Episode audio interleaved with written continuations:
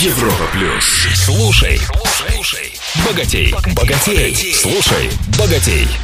Привет всем! С вами Роман Аргашоков, специалист по управлению личными деньгами. Сегодня рассмотрим инструменты повышения известности среди клиентов для предпринимателей. Начнем с активных продаж. Тут все просто.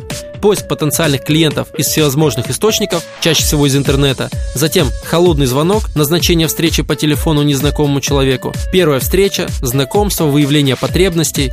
Повторная встреча, презентация предложений, отработка возражений. Возможно, третья встреча для заключения сделки а затем поддержание базы и повторные продажи. Считайте конверсии, процент перехода с каждого этапа продажи на следующий, повышайте квалификацию своих продавцов и зарабатывайте деньги. Способ известный, но непростой. Да и хороших продавцов сложно найти, приходится воспитывать самим. Перейдем к созданию входящего потока клиентов. Что интернет-реклама, что офлайн реклама должны быть нацелены на окупаемость. Если, конечно, вы не газовая монополия, размещающая имиджевую рекламу. Выбираете новый канал рекламы, ставите определенный номер телефона или другую форму обращения, чтобы замерить количество клиентов с данного канала. Делаете тест, и если результаты вам нравятся, продолжаете работу с каналом. Если результаты не устраивают, находите новый. Маркетинговых инструментов всего более 5000, есть из чего выбрать.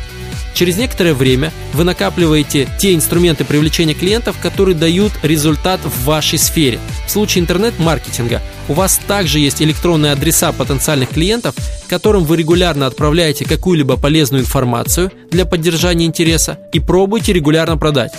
Связи с общественностью также делается с небольшими деньгами, если вы либо способны давать какой-то уникальный контент, либо создаете информационные поводы, яркие события. Тему тендеров рассмотрим в одном из будущих выпусков отдельно.